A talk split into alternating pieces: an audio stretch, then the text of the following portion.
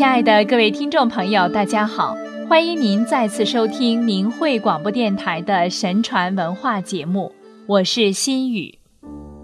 中国古话中有一句叫“举头三尺有神明”，还有一句叫“心到神知”。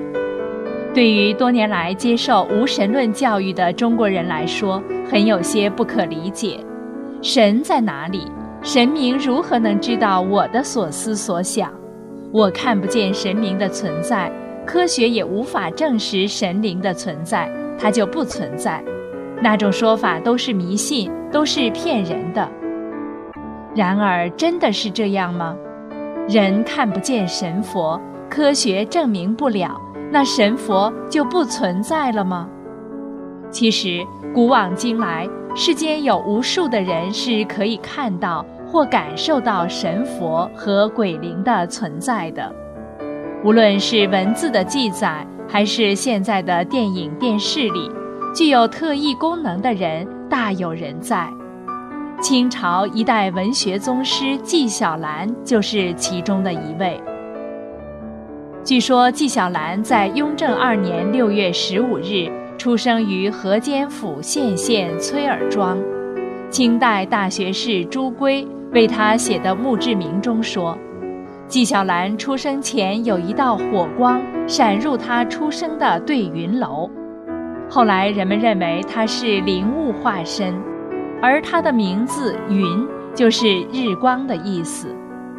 纪晓岚小时候除了有神童之称外，还有特异功能，能在夜晚看见东西，直到成年后还偶尔拥有这种神目。关于这一点，他本人六十九岁时，在《阅微草堂笔记·淮西杂志》中自述：于四五岁时，夜中能见物，于昼无异；七八岁后见昏昏，十岁后遂全无睹，或半夜睡醒，偶然能见，片刻则如故；十六七岁以至今，则一两年或一见。如电光石火，弹指即过。盖世欲日增，则神明日减耳。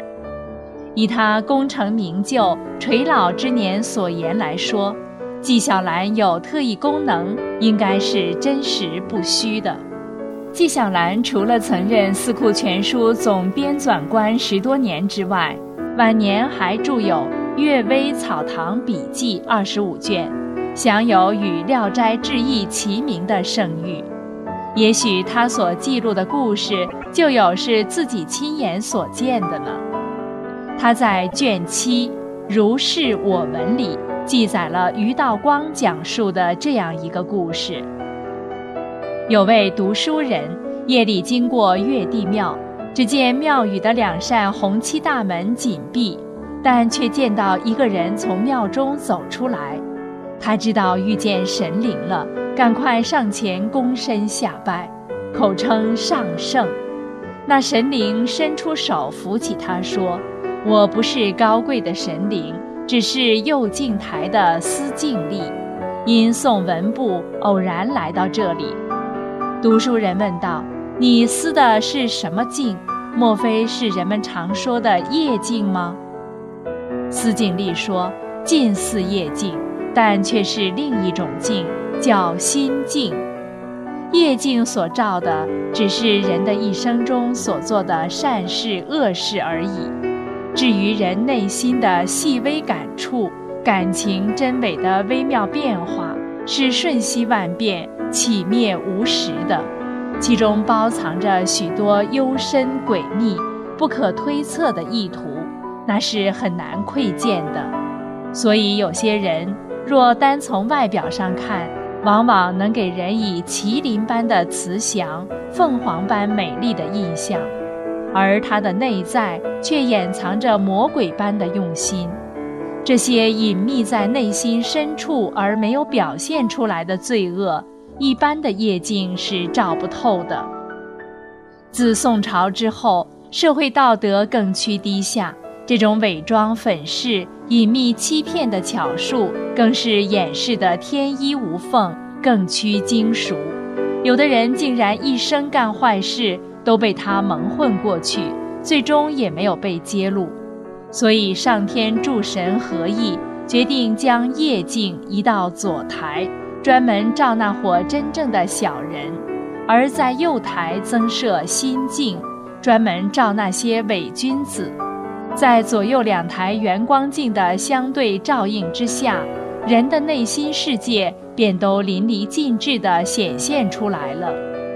有固执邪见的，有偏颇怪异的，有心黑如漆的，有弯曲如沟的，有心地肮脏如粪土垃圾的，有浑浊如污泥的，有内心险恶千眼万复的，有心机繁多。如脉络曲盘左穿右贯的，有违逆不顺如荆棘的，有尖刻如胸怀刀剑的，有毒如蛇蝎的，有狠如虎狼的，有企图官服华盖加身的，有利欲熏心散发着铜臭气的，甚至有的正在隐隐约约地思量那淫邪密细图上的丑态。但当你回过头来观看他们的外表，却也个个仪表堂皇、道貌岸然；而在许多人之中，那心地圆润、晶莹如明珠、清明透彻如水晶的人，千百人中也难挑出一两个。这些情况，我负责站在心境旁边，仔细观察并记录下这些人内心的种种现象。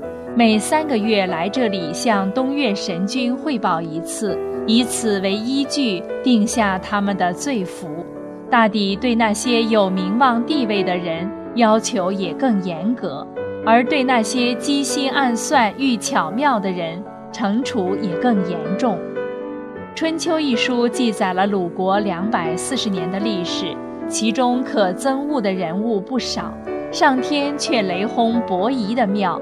特别体现对斩禽的惩罚，就是由于他隐匿了罪恶的缘故。你要记住，人应诚实厚朴，任何阴恶都掩盖不住，只会招致更大的惩罚。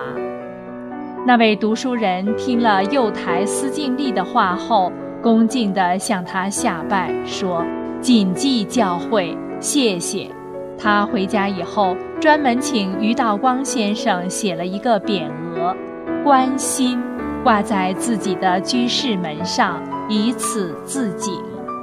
这正是心境明察秋毫，任何隐罪难逃；万般掩饰与遮盖，一切都是徒劳。堂堂正正做人，老老实实最好。千载明月如玉盘，君子襟怀娇娇。通过纪晓岚所记录下的这段故事，人们似乎该有所了悟：万事劝人休瞒昧，举头三尺有神明。不要以为自己干了见不得人的事，不说给别人听就过关了，没事了。在每个人的头顶三尺处，时刻都有神灵在注视着你的一举一动、一思一念。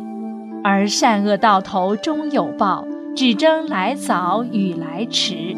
这一切并不会因为你看不见、不相信神灵就不管你了，就可以对你网开一面。所以，从内心要求自己做一个好人。才是人应该遵行的法则。好，感谢您收听我们今天的节目，下次时间空中再会。